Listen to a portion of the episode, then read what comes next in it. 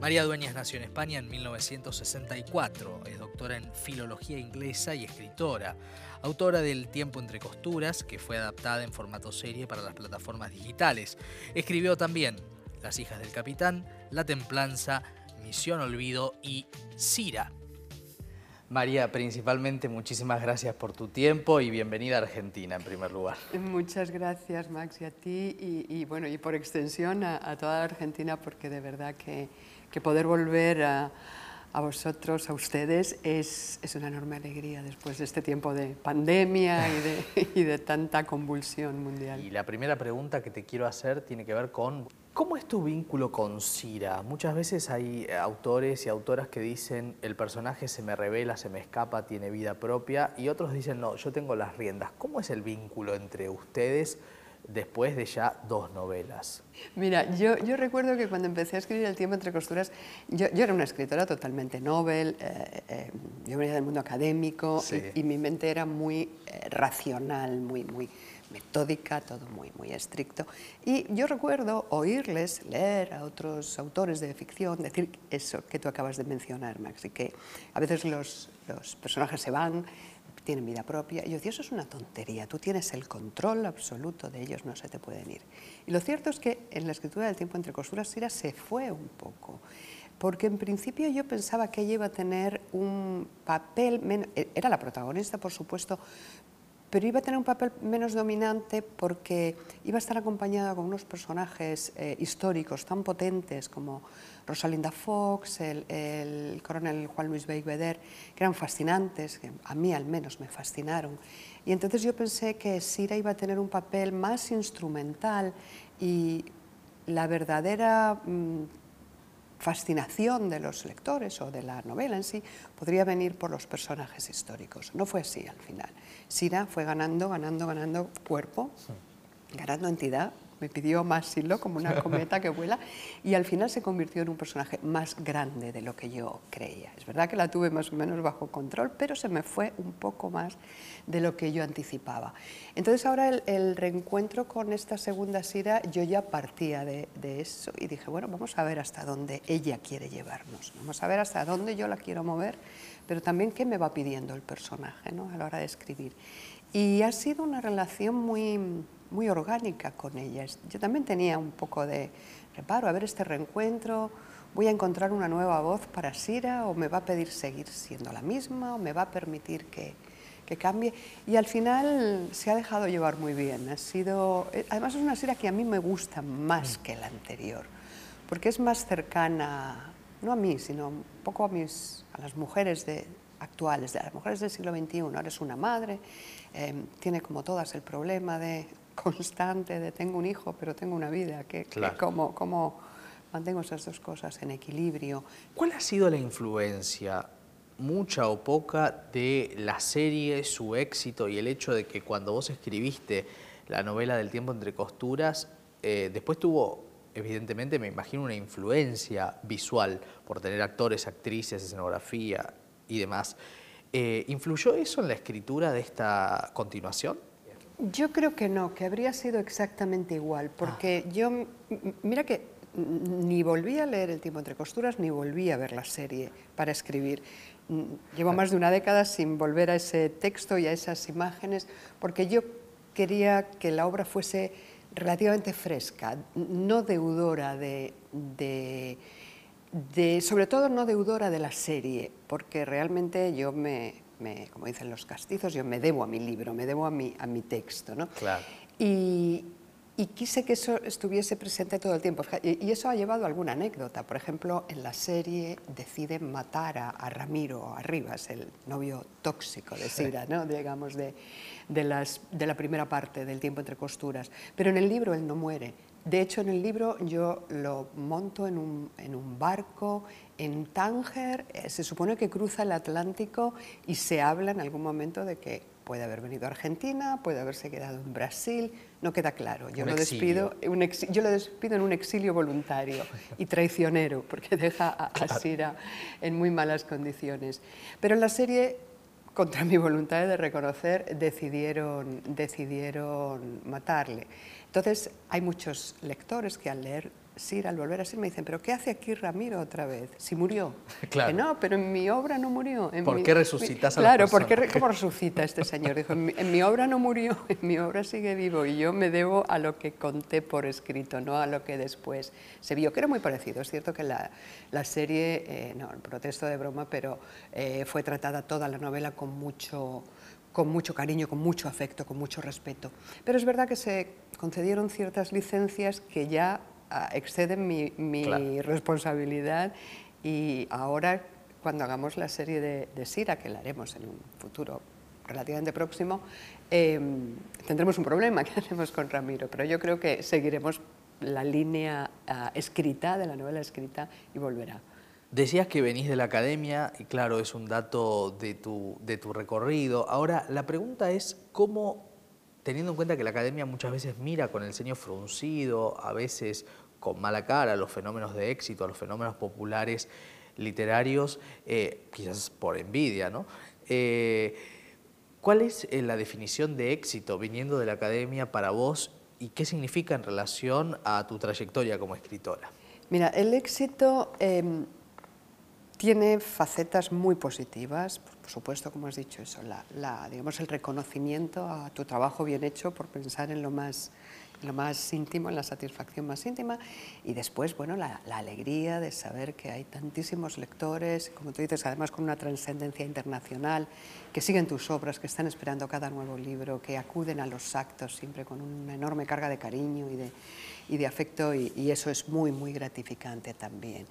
Eh, y después contrapartidas del éxito, pues alguna también hay, pero también es cierto que el éxito de los popular, digamos, de los, de los escritores es, gratificante porque es, es, pequeño, eh, digamos que su círculo es pequeño. Mm, tu éxito está con tus lectores que a veces fuera del circuito de los libros, fuera de las firmas, fuera de las ferias, fuera de las librerías, te pueden conocer, te pueden saludar, te pueden tal. Pero es un éxito no incomoda para nada. Yo, yo, vine ayer en un avión mm, que, eh, eh, cargado hasta arriba de gente, igual había 300 personas, y me, conoció una zafata, simplemente, porque había leído mis libros recientemente. O sea que no es un, no, es un éxito pesado en, en, el día a día. Y luego lo, eh, sí que te da cosas muy, muy positivas. Por ejemplo, a mí lo que más valoro es que me da una enorme libertad, me permite hacer mi trabajo con el ritmo que yo quiero, de la manera que yo quiero, no tengo imposiciones sobre qué escribir, cuándo, no tengo mm, marcado un calendario absoluto. Entonces me concede un margen de flexibilidad y de libertad enorme a la hora de trabajar y yo en ese sentido estoy encantada. Elegiste, y lo decías, darle un espacio importante a Eva Perón, a la visita de Eva Perón a España en el año 47. ¿Cómo fue con lo desafiante que es retratar a un personaje histórico de tanta relevancia y tanto carácter y tanta trascendencia política? ¿Cómo fue retratarla, escribirla? ¿Cómo fue ese proceso? Para mí fue fascinante escribir a Eva Perón. Primero tuve que... Hice una gran labor de documentación para conocer al personaje, porque fuera de la Argentina la conocemos, por supuesto, porque es un personaje mítico, universal, pero no tenemos tanta información sobre, sobre su vida. Yo quise conocerla a fondo, leí mucho, me documenté mucho desde distintas vertientes, desde quienes la adoraron hasta quienes eh, fueron muy críticos con ella. Leí todo para tener una idea de cómo era ese personaje que aterrizó en España hace ahora mismo, precisamente estos días, 75 años. Me interesa la mujer que llega y es recibida por Franco a pie de escalerilla, la primera dignataria extranjera que pisa España después de la guerra, de la guerra civil. España queda aislada por completo después de la guerra civil. Y Argentina, que entonces es un país rico, próspero, grandioso, es por, bueno, pues por esa conexión con España tan, de siempre y, y por afinidad entre los regímenes, cierta afinidad o entre los dignatarios, eh, es el único país que tiende una mano a, España. ¿no? Y eso sí, si quitamos el... Eso fue un soplo para España de, ayuda, de aire, porque era ayuda real, material, era, eran créditos, era, era, dinero y eran barcos cargados de comida. Los, barcos que llegaron durante años constantemente a todos los puertos de la costa española cargados de, trigo, cargados de pasta, cargados hasta, huevos traían, traídos de cuero, traídos de todo, y quitó el hambre a mucha gente y ayudó en aquellos años difíciles muchísimo. Y entonces yo creo que sí, eh, quitamos esa connotación política, que por supuesto la tuvo, pero que... Eh, más allá de la política, al final muchas veces está la, carga humanitaria, pues Argentina fue el, único país del mundo que ayudó a España en esos tiempos tan difíciles y Evita fue la cara, digamos, vistosa a ojos de la sociedad española que eh, vino a traer todo eso, le llamaban. Y, esa imagen, de esa imagen, el régimen de Franco quiso también hacer un arma de propaganda, es decir, no estamos solos, Argentina nos quiere, no decían es el único país que nos quiere, pero Argentina nos quiere para demostrarlo. Aquí llega doña María Eva Duarte de Perón, que así la llamaban siempre, jamás decían Evita solo, ni muchísimo menos. Y, allí llegó en un viaje un poco, un poco loco, que fueron varias semanas eh, de, constantes... Eh, salidas, entradas, abucheos, no abucheos no, perdón, abucheos vinieron después cuando salió de España. En España todo fueron vítores, aclamaciones, muestras de cariño, excesos por parte del régimen y luego fue muy curioso, muy peculiar cómo Evita responde a todo eso. ¿no? Y todo eso es lo que yo cuento, porque Evita con su desparpajo, con sus 27, 28 años, planta cara a Franco, dice lo que quiere, llega tarde a todas partes, hace de su capa un sayo.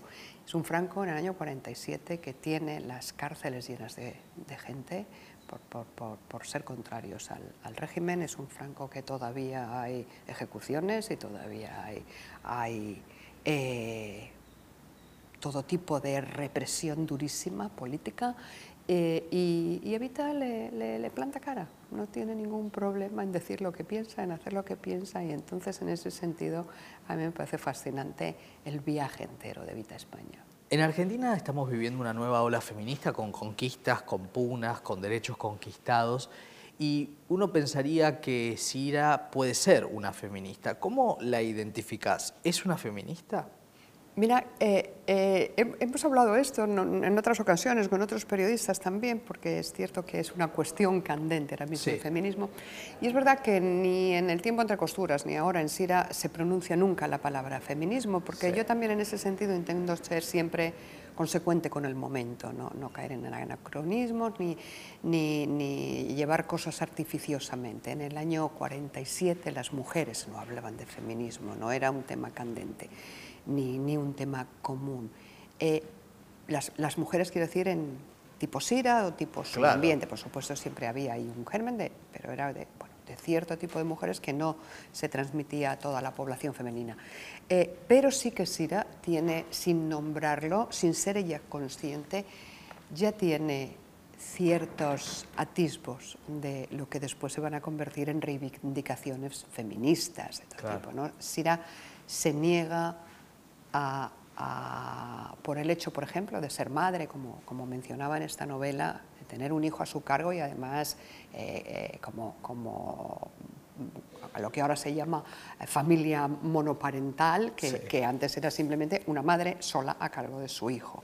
Eh, pero ella se niega a que esa maternidad le impida seguir teniendo su papel en la sociedad como mujer activa, como mujer con compromisos, como mujer con aspiraciones, como mujer con, inquietudes. ¿no? Y ahí está ella haciendo ese encaje de bolillos tan tradicional en la historia de la mujer desde, desde hace siglos, de cómo hago para que mi faceta familiar se, eh, en mi faceta familiar incida lo menos negativamente posible el hecho de que yo además esté en la calle, esté trabajando, salga de viaje, tenga otras obligaciones, tenga que salir de noche, tenga que, que esas mil cosas que no eran tan comunes en la época. Eh, en absoluto, más en la España del año 46, 47, con el franquismo de, puño duro, eh, poniendo como prototipo del, del, perfil ideal de mujer algo que ellos llamaban el ángel del hogar, que era que la mujer tenía que estar en casa, al cuidado de los hijos, atenta al marido y creando un hogar feliz. No tenía más que hacer. Entonces, en ese sentido, yo creo que, que Sira sí es un personaje con una fuerte carga feminista eh, inconsciente probablemente por su parte, pero muy, muy, muy visible en los años que, en las cuestiones que desarrolla, en las cosas que hace, sobre todo en comparación con el momento y, y la época que le tocó vivir. Obviamente no puedo dejar de preguntarte, María, respecto de lo que significa el futuro. ¿Ya estás pensando en una nueva novela o estás solamente en este momento descansando de tanta escritura y acompañando el recorrido de Cira? La escritora está todavía acompañando a, a Sira, es cierto. Mira, no sé qué vendrá después, porque igual que decía al principio, yo no tenía intención de una segunda novela y llegó 12 años después de publicarse El tiempo entre costuras. Entonces yo creo que por un lado, a Sira le queda mucha vida por delante como persona y como personaje potencialmente. Ahora, si yo voy a escribir eso o no, eh, no lo sé todavía. Claro. Probablemente más adelante. De momento no. Mi próxima novela no, no va a tener nada que ver con, con Sira pero quizá más adelante vuelva a ella, porque eh, la despedimos teniendo 30 y algún año, o sea, tiene, tiene mucha, mucha vida por delante y en el mundo están pasando cosas muy interesantes esos años también. Entonces sí, quizás sería bueno que volviéramos a ver a Sira en otros escenarios, en otras coyunturas históricas y, y desarrollando nuevas, nuevas actividades, nuevas aventuras vitales. María, eh, muchísimas gracias por haber recibido a Biblioteca IP. Muchas gracias a vos, iba a decir a ti, a vos, a ver si hablo con propiedad en Argentina. Muchas gracias, Maxi, a ti y a todos tus seguidores. Gracias. María Dueñas.